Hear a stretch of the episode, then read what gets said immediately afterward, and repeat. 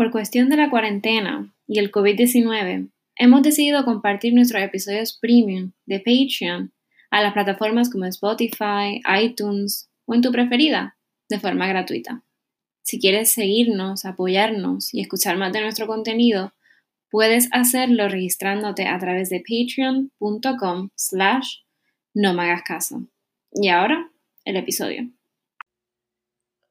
Hola, aquí con otro episodio de, de cuarentena, otro episodio que grabo solita y otro episodio que hablamos de temas relacionados con el crimen, pero eh, no necesariamente como los contamos en nuestra, nuestro podcast eh, regular, nuestro podcast gratis, no me hagas caso. Esto aquí pues voy a hablar de otro episodio. Eh, es que me llegó un email aquí mismo, perdonen. Bueno, nada. Un episodio premium, un episodio diferente, un poco no sé, especialito en el tema. Y en este episodio eh, quise hablar de un tema que creo que sé un poco y que mm, no tenía que prepararme muchísimo, pero, pero como quiera. Eh, pero me di cuenta que también no sabía otras cosas, así que bueno, Punto es que voy a hablar de cuadro Guernica, específicamente el cuadro de eh, Guernica de Pablo Picasso.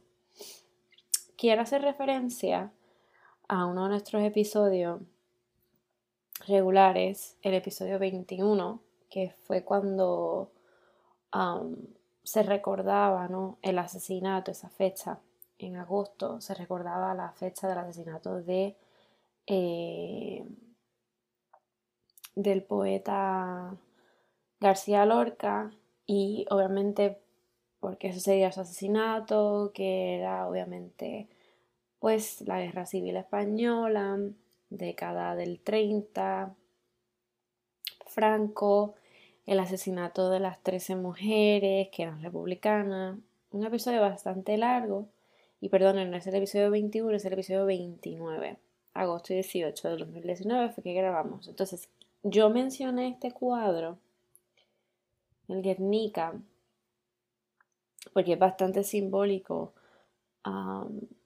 bastante significativo en la historia de la Guerra Civil Española. Pero yo simplemente lo mencioné, no pude profundizar porque claro, el tiempo no me daba. y era mucho material. Entonces, mm, me acordé de eso y dije, bueno, pues vamos a hacerlo episodio cuarentena. Así que, nada, entonces quieren ver. Guernica es un famoso cuadro de Pablo Picasso pintado entre los meses de mayo y junio de 1937, cuyo título alude al bombardeo de Guernica, ocurrido el 26 de abril de dicho año, durante la Guerra Civil Española. Guernica, la pintura, fue realizada por encargo del director general de Bellas Artes Joseph Renaud, a petición del gobierno de la Segunda República Española, para ser expuesto en el pabellón español durante la Exposición Internacional de 1937, esto en París, claro, con el fin de atraer la atención del público hacia la causa republicana en plena Guerra Civil Española.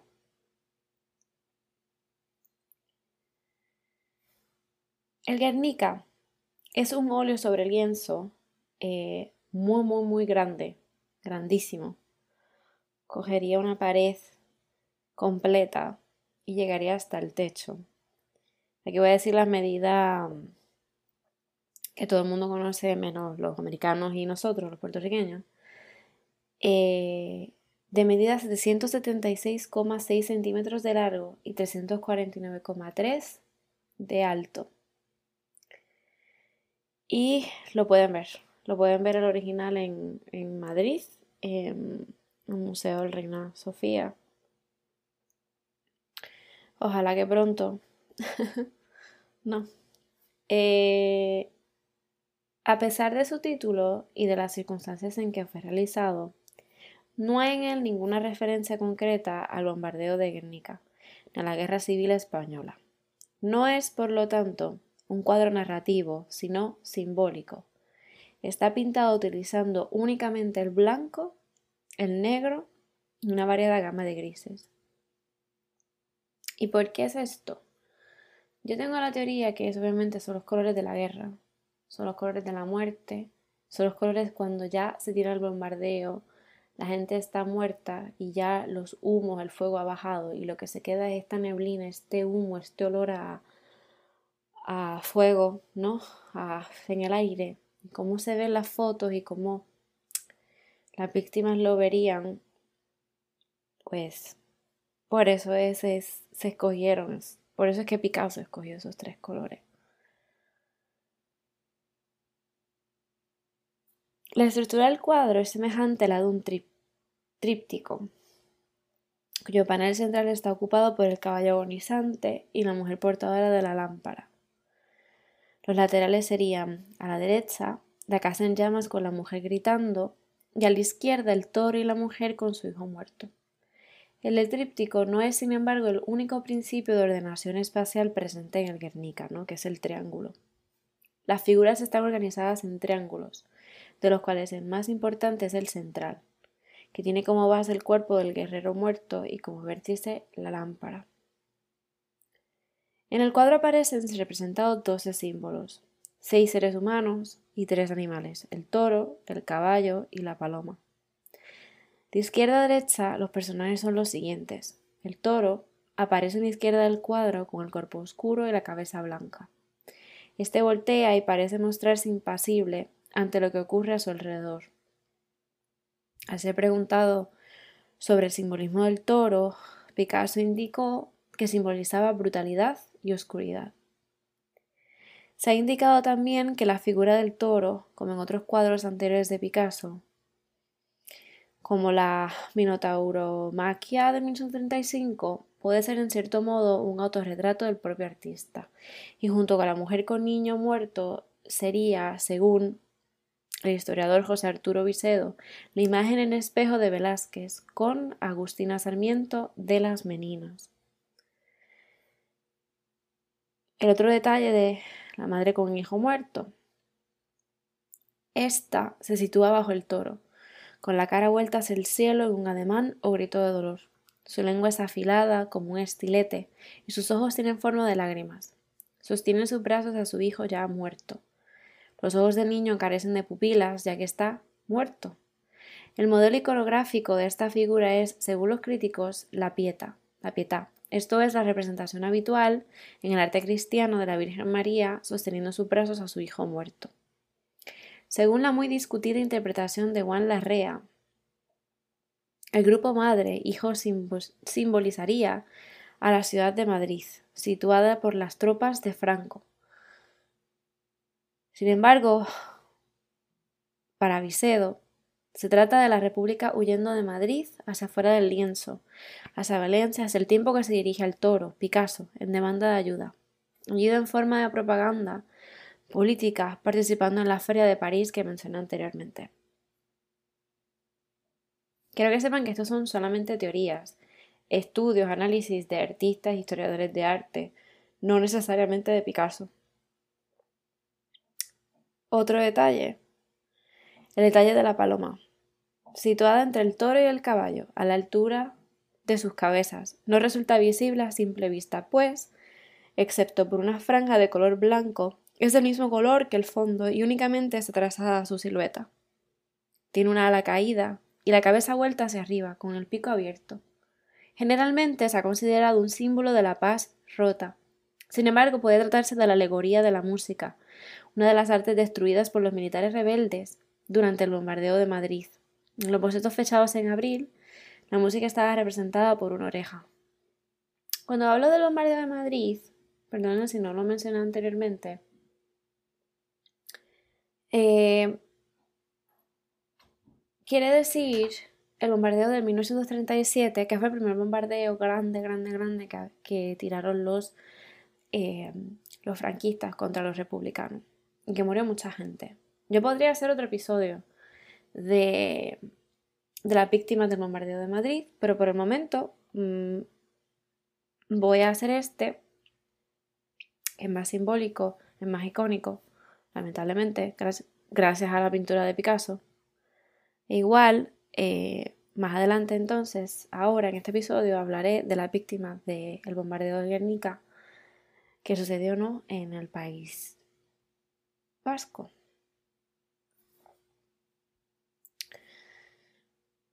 Eh, otro símbolo, el guerrero muerto.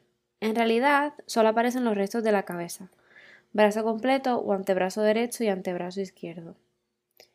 Un brazo tiene la mano extendida y eh, el otro brazo sostiene una espada rota y una flor, que puede interpretarse como un rayo de esperanza dentro de ese panorama, ¿no?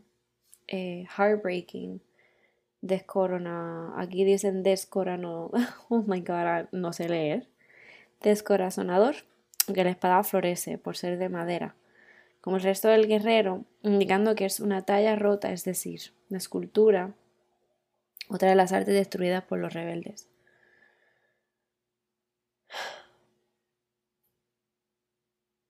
Bombilla es una de las imágenes que más intriga despierta, porque es una imagen ubicada, ¿no? Es un detalle ubicado en el centro del cuadro. Se puede relacionar el símbolo bombilla con bomba. Se ha dicho que simboliza el avance científico y electrónico que se convierte en una forma de avance social, pero al mismo tiempo en una forma de destrucción masiva en las guerras modernas. El bombardeo de Guernica pudo ser una prueba de esa tecnología. La bombilla también puede ser interpretada como una pupila del ojo de la providencia. Y esta bombilla, este símbolo se encuentra dentro de un sol.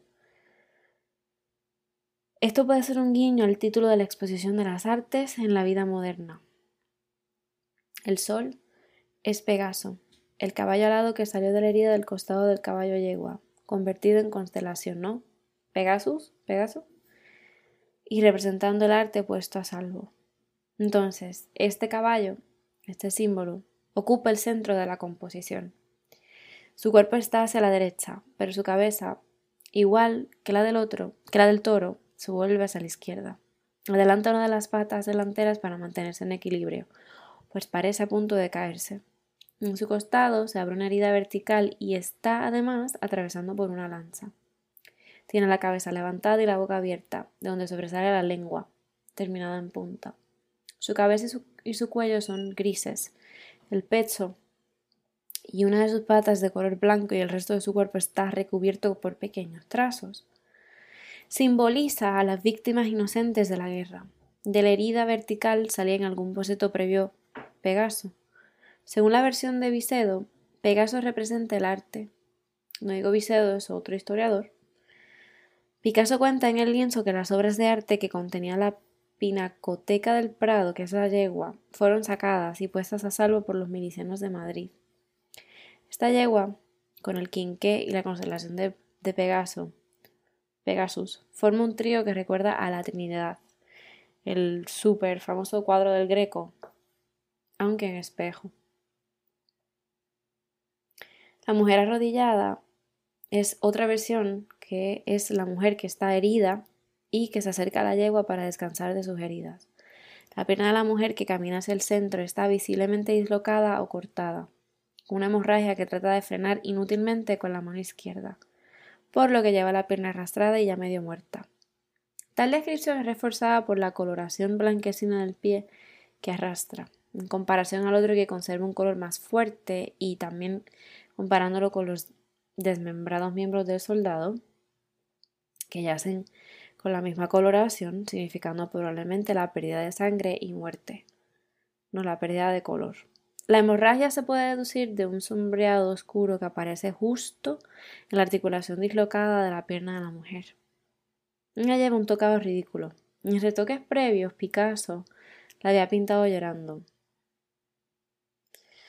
La mujer del quinqué es otra mujer otro detalle, y es la que ilumina la estancia con una vela y avanza con la mirada perdida como un estado de shock.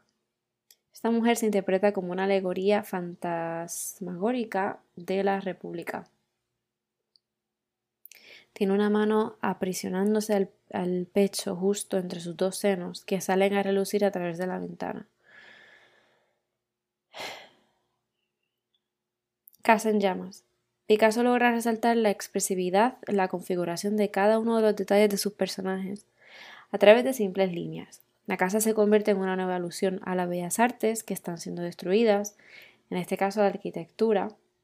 Igual, obviamente, pues es otro detalle, es otra alusión a cómo literalmente eh, se pueden ver en foto cuando luego de que se bombardeara Guernica, cómo quedó el pueblo. Completamente, casi completamente destruido, sino completamente. Otro detalle. Hombre implorando. Un hombre mirando el cielo como rogando a los aviones que dejen de bombardear. Está inspirado en el cuadro de Goya el 3 de mayo de 1808 en Madrid. Esa forma artística de decir basta de guerras. Esta figura tiene pecho femenino, salta, vuela o danza con las alas ovaladas que tiene a ambos lados. La fecha oblicua está situada bajo las nalgas del caballo. Su figura simboliza la elevación del espíritu del fallecido sobre la opresión de las poderosas hegemónicos. El alma del caído sufre y suplica arrepentimiento a la desdichada madre. Él y el niño harán juntos el paso al más allá. La flecha es considerada por otros el símbolo de la guerra, en concreto de la guerra civil española. Y otro detalle, la mujer con los brazos al cielo, brazos en alto, cayendo vertical, envuelta en su casa que arde y se desploma, clamando al cielo ante ese fuego que cae desde él, desde unos aviones que en el cuadro no figuran, la mujer arriba a la derecha se ha convertido junto con esa otra a la izquierda que lleva en brazos a su hijo muerto, el símbolo de horror de la guerra moderna, Picasso no deja de hablarnos en su obra el símbolo del horror, de la, del horror que él sufría en sí mismo y de sus circunstancias y que, no, y que aquí no podía ser distinto. Hay que recordar, o por lo menos mencionar por encima, que Picasso estaba pasando por una gran depresión, como pasaríamos mucho si estuviésemos en medio de una guerra si la vida que conocías hasta ese momento ya no existe, ya no es la misma de la noche a la mañana. Pues eso es lo que estaba pasando Picasso. Obviamente yo estoy hablando aquí, solamente me estoy concentrando en el Guernica. Pero si, si hiciese un podcast o un episodio de historia del arte, pues se podría mencionar que la pintura de Picasso, luego de, de del 37, cambió muchísimo el estilo de cubismo cambió, porque él sentía que ya no tenía ningún significado. No valía nada, el arte no valía nada. Em, los colores cambiaron, eh, obviamente los simbolismos, los mensajes cambiaron. Y era que él estaba totalmente destruido, totalmente deprimido. Así que esta, además de ser una pintura, no, de un simbolismo increíble de la guerra, de la política, de la muerte. También es un punto creo que de partida o de cambio histórico eh, en la, eh, por lo menos en la época moderna europea. Porque esto es la Guerra Civil Española. La Guerra Civil Española comenzó en el 37, bueno, 35 realmente. Explotó en el 37 y terminó en el 39. Claro, pero eso es España. Pero la guerra, Segunda Guerra Mundial, había comenzado en el 39 y terminó en el 45. Así que, obviamente es una época de mucha depresión, de pérdida, de oscuridad, de incertidumbre. Así que, así que, como forma de introducción, vamos a entrar a la segunda parte, que sería el bombardeo de Guernica, el ataque aéreo de Guernica per se, no la consecuencia de la obra, la gran obra de Picasso. Así que el bombardeo de Guernica, Operación Rügen, como lo conocían los alemanes, fue un ataque aéreo realizado sobre población civil de esta población española el 26 de abril de 1937. En el transcurso de la Guerra Civil Española por parte de la, Legión Cóndor alemana, que lo mencionamos y lo describimos bastante en el episodio 29, y la aviación legionaria italiana, que combatían en favor del bando sublevado contra el gobierno de la Segunda República Española. Cuando hablo de bando sublevado, hablo de eh, los, los, que golpeaban, ¿no? El golpe de Estado contra la Segunda República, eh, no los dictadores, quiero decir, que otras denominaciones que reciben habitualmente son el bando rebelde que mencioné en la primera parte, toda esa destrucción a la arquitectura, al arte, a la cultura, pero también eh, se conoce normalmente o comúnmente, se diría el bando franquista, cuando esto tras el, nombramiento de Francisco Franco como el generalísimo y jefe de gobierno en el 39. Así que cuando hablo de bando sublevado, para mí, obviamente son los malos de la historia. Y cuando hablo de los republicanos, mm, al contrario de Estados Unidos, son los buenos. Eh, en una guerra, como he dicho y he dicho anteriormente en el episodio 29, en una guerra nadie es bueno, pero hay unos que son menos malos. Y obviamente aquí se ve más clara esa división em, por los ideales del bando sublevado y los ideales de los republicanos. Em, claro, eran fachas, fascistas, así que sé bastante claro para mí, quieren ganar los buenos y quieren ganar los malos. Pero bueno, esto siendo como un paréntesis, es porque si como sé que voy a seguir mencionando bando sublevado, bando, el, perdón, en el bando franquista, el bando de los rebeldes, pues quiero que entiendan que son los de la derecha. Y quiero que entiendan que los de la derecha son los fascistas, eh, que se está repitiendo un poco la historia ahora, son los nazis, pues nada, esos bandos, ¿vale? Así que este bando sublevado eh, estaba que combatían a favor, ¿no? Como los alemanes, los italianos en esa época, eh, estaban contra el gobierno de la Segunda República Española, que la Segunda, Segunda República Española se trata de en 1932, 35, déjame ver. Exacto, 1931. Es una democracia. Se creen que las mujeres pueden trabajar, eh, pueden estudiar. La iglesia no gobierna, sino es una separación entre Estado y religión. Bueno, todo eso, ¿no? Que hablé bastante en ese episodio 29. Así que, obviamente están en contra de eso, claro. Contra los liberales, contra los progresistas. Así que Vamos a entrar, perdonen esta habladuría, pero claro. Así que, una de las cosas que hay que entender es que Guernica era bajo, estaba bajo el gobierno provisional del País Vasco, que este gobierno era parte de la República Española. Y estaban en contra, obviamente, de este bando sublevado, la Alemania nazi, el Reino de Italia.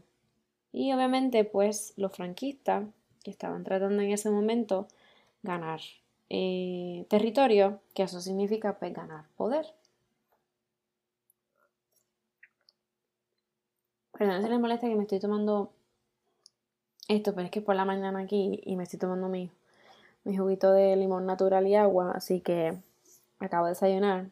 Así que perdonen si me escuchan tomando algo. Así que nada, el Guernica símbolo de los fueros vascos, tenía antes del ataque una población de unos 5.000 habitantes, a las que habría que añadir un gran número de soldados, que se retiraban para preparar la defensa de Bilbao, y refugiados que huían del avance de las tropas franquistas.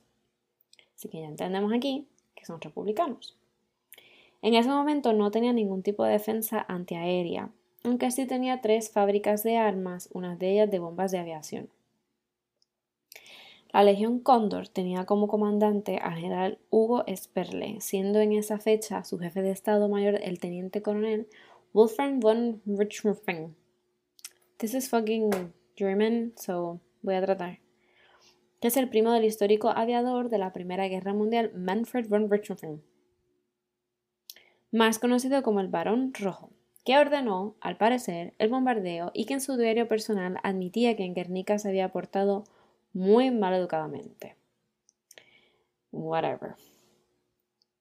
El grupo de bombardeo estaba formado por cuatro escuadrillas de... Em, em, y los bombardeos fueron escoltados por casas, eh, que son, creo que son aviones, que son el Henkel, whatever, de las escuadrillas de casa y está la otra escuadrilla que está bajo el mando del teniente Guttenruzzo, whatever. Son un cierto número de aviones de caza italianos también participaron asimismo en la misión. Dicho como lo dije horriblemente, pero dicho como en arroz y habichuela. Eh, aviones que pasan por encima de tu país o tu pueblo, whatever, y tiran bombas desde el cielo. Básicamente, Aparte es que aquí fueron bastante. Aquí fue el HU-52 Hinckley 111, Dornier 2, el número 17, Hinckley 51, escuadrillas de casa 1 y 3 y 88 y el ME 109, que eso es Alemania, y esto sin contar los números de aviones de casa de parte del gobierno italiano. Así que, el primer ataque lo realizaron un Dornier 217 alemán, no una avioneta, un avión, y tres Saboa S-79 italianos que habían despegado de Soria a las tres y media de la tarde con la misión de bombardear la carretera y el puente al este de Guernica para obstaculizar la retirada del ejército republicano. O sea que en principio lo que simplemente iban a bombardear era un puente. Continuó. Las bombas de los S-79 cayeron en los alrededores del puente y la estación de ferrocarril, destruyendo varias viviendas, y las de Doldornierdo 17 alcanzaron la iglesia de San Juan. A continuación intervinieron unos uno o tres, según las fuentes, bombarderos alemanes todos ellos iban escoltados por cazas. A las 6 de la tarde fue cuando se produjo el bombardeo más intenso a cargo de 19, 19 avionetas Ju-52 alemanes. Eso es un montón. O sea, that's fucked up. Estos aviones descargaron tanto bombas explosivas como incendiarias, una mezcla del todo innecesaria si el objetivo hubiese sido solamente un puente, causando una gran destrucción. Las últimas acciones del ataque se produjeron entre las 7 menos cuarto y las 7 de la tarde. O sea, ellos seguían. Cinco casas Fiat y cinco Messerschmitt, que son otra avioneta, aviones, realizaron ametrallamientos tanto en el interior de la población como en los alrededores. O sea, ahora son disparos. Las alarmas de la villa comenzaron a sonar poco después de las 4 de la tarde y dejaron de sonar hasta las 7 y media de la tarde. El sacerdote Alberto de Noandía resumió así lo que había sucedido en esas tres horas y media de bombardeos. Habían sido aviones alemanes que fueron enviados sobre Guernica para hacer un ensayo de guerra totalitaria. Era el primer ejemplo de este género de lucha. Primero unas bombas para alarmar a la población, la gente comenzó a abandonar las calles y a esconderse en abrigos, en sótanos y bajo cubiertos. Luego oleadas de bombardeos con explosivos, seguidos de bombas incendiarias y por último aviones ligeros que ametrallaban a los desgraciados que pretendían huir para salvar sus vidas. Cierro cita. Aunque posteriormente se dijo que el objetivo de la operación era la simple voladura de un puente, el hecho real es que tanto el puente como una fábrica de armas situada en las afueras de la población resultaron intactos, siendo muy probable que las bombas lanzadas a 3.600 metros de altura impactaran a un puente de 15 metros y había cuenta de que los aviones cargaban además bombas incendiarias. Claro. Sin embargo, el ataque fue devastador. Los bombarderos lanzaron una gran cantidad de bombas medianas de 250 kilogramos, ligeras de 50 kilogramos y más de 3.000 proyectiles incendiarios de aluminio de 1 kilogramo sobre el casco urbano de la ciudad. Las casas, entre tanto, las cazas, entre tanto, disparaban en vuelo rasante a las personas que huían del lugar. La destrucción fue tan grande que provocó este intenso humo por lo que los últimos bombarderos, al no poder ver los objetivos, descargaron las bombas a ciegas. El incendio provocado por el bombardeo no se pudo apagar hasta el día siguiente, en gran parte debido a la inexistencia de un parque de bomberos. Por eso es que Picasso escogió esos tres colores, el gris, el blanco y el negro. Ahora, por último, las consecuencias del ataque, o una de las consecuencias del ataque. Nunca han llegado a saberse la cifra exacta ¿no? de las víctimas, ni existen datos fiables sobre el número exacto. En el momento el gobierno, y bueno, hasta ahora, el gobierno vasco dio una cantidad oficial de víctimas de 1.645 muertos y 889 heridos, que es el número citado en los folletos impresos en el extranjero y por la prensa internacional como algunos periódicos ingleses, que se dijo desde el momento que sucedió. Otra cosa, el 70% de los edificios de la ciudad fue totalmente destruido por el incendio, que no se pudo apagar hasta el día siguiente, y el 20% gravemente dañados. El arquitecto general de Regiones Devastadas contabilizó 271 edificios demolidos. O sea, hecho mierda. Lo que suponía que el 74,4% de los existentes en la villa de Guernica y el barrio de Rentería. El jefe del Estado Mayor de la Legión Cóndor, von Richthofen escribió lo siguiente tras su visita a Guernica. Abro cita. Guernica, villa de 5.000 habitantes, ha sido literalmente asolada. Las bombas de 250 kilos derribaron buen número de casas y destruyeron las cañerías. Las bombas incendiarias tenían ahora tiempo para desplegar su eficacia.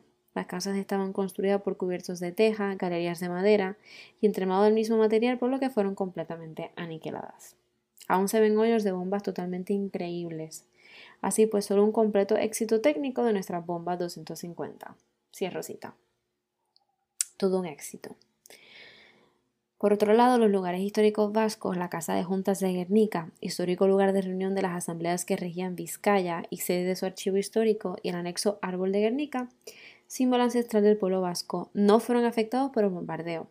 El cercano puente que se afirmó luego era el objetivo también quedó intacto como había dicho anteriormente.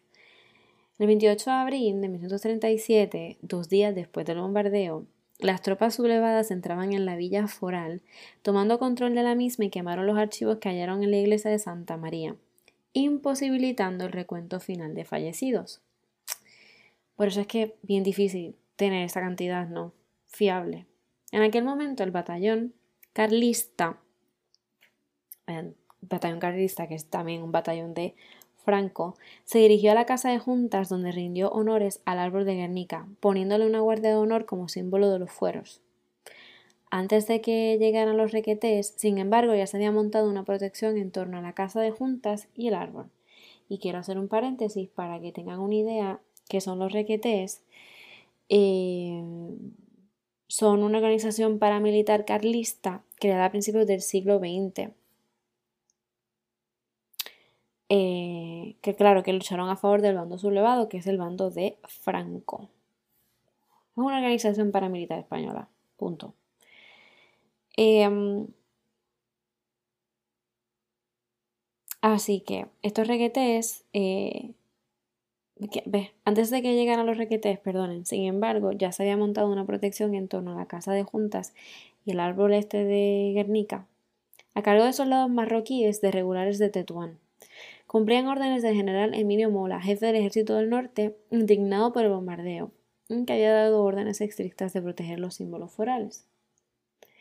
Los requetés, al mando del capitán Navarro Jaime del Burgos, relevaron a los soldados de regulares. Y quiero también decirle que es lo del árbol de Guernica, es el símbolo de las libertades vascas, sigue en pie todavía. Em, en euskera se conoce como Guernicaco Arbola. I tried, I tried. Así que... Otro detalle que quiero mencionar y bastante importante y quiero cerrar con esto y que lo quiero decir porque es que es como un qué cojones y que es muy común, ¿no? Pero que da mucho coraje. Es la negación de la autoría de este ataque por el bando franquista.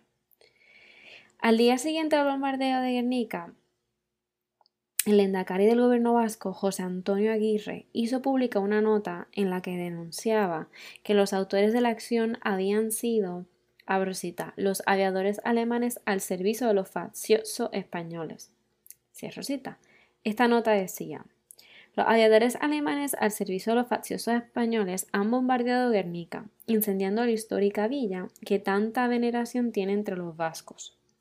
Nos han querido herir lo más sensible de nuestros sentimientos patrios, dejando una vez más de manifiesto lo que Euskadi puede esperar de los que no vacilan en destruir hasta el santuario que recuerda siglos de nuestra libertad y de nuestra democracia.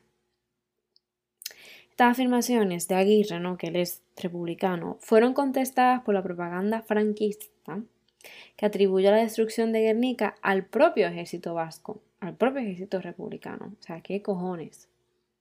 Abrosita. Son completamente falsas las noticias transmitidas por el ridículo presidente de la República de Euskadi, relativas al incendio provocado por las bombas de nuestros aviones en Guernica. Nuestros aviadores no han recibido ninguna orden de bombardear esa población. Los incendiarios son los que el verano pasado incendiaron Irún y ayer Eibar. En la imposibilidad de contener el avance de nuestras tropas, los rojos, o sea, los republicanos, han destruido todo y acusan a, los nacionalistas de hechos que no son más que la puesta en práctica de sus criminales designios. Miente Aguirre, miente vilmente. En primer término, no hay aviación alemana ni extranjera en la España nacional. Hay aviación española, noble, heroica aviación española que lucha constantemente con aviones rojos que son rusos, franceses y conducen aviadores extranjeros. En segundo lugar, Guernica no ha sido incendiada por nosotros. La España de Franco no incendia. La TEA incendiaria es monopolio de los incendiarios de Irún, de los que han incendiado Eibar, de los que trataron de quemar vivos a los defensores del Alcázar de Toledo. Cierro cita. La acusación de los nacionales, o sea, de los franquistas, de que la destrucción de Guernica había sido obra de los propios republicanos fue rápidamente refutada, por lo menos en el momento que sucedió, por un testigo imparcial que fue el periodista británico George Steer cuyas crónicas sobre el bombardeo de Guernica fueron publicadas por su diario The Times de Londres. O sea que llegó a bastante gente. Sin embargo, la versión oficial franquista se mantuvo durante toda la guerra y una vez terminada la guerra, por lo que el libro de George Sear no se publicó en España, obviamente. Solo a finales de la dictadura franquista se reconoció la verdad que la destrucción de Guernica fue realizada por las tropas que apoyaban a Franco, la primera alusión al bombardeo aéreo se produjo en la revista Ejército en 1949 en el artículo de un jefe militar que había sido los primeros en ocupar la villa. La confirmación oficiosa se publicó en el tomo Vizcaya de las monografías sobre la guerra civil del Servicio Histórico Militar y este tomo se publicó en 1971 y Franco, ajá, murió. So, yeah, yeah. Así que hasta aquí llego con este episodio eh, especial, eh, cortito, en comparación a los que no normalmente pues, se grababan. Y nada, y que obviamente, y nuevamente menciono eh, que se acabe esto, que se acabe la, la cuarentena y que se vaya este virus. Nada, hasta nuevo episodio. Walt Digital es una agencia de marketing digital impulsada por PRC que se especializa en desarrollo web, apps, gestión de redes sociales, SEO, SEM, diseño creativo y producción multimedia. Su equipo viene de diferentes backgrounds de mercadeo, publicidad, diseño y tecnología que se han unido para ofrecer las soluciones de mercadeo digital y tradicional a clientes. wowpr.com We are with everything.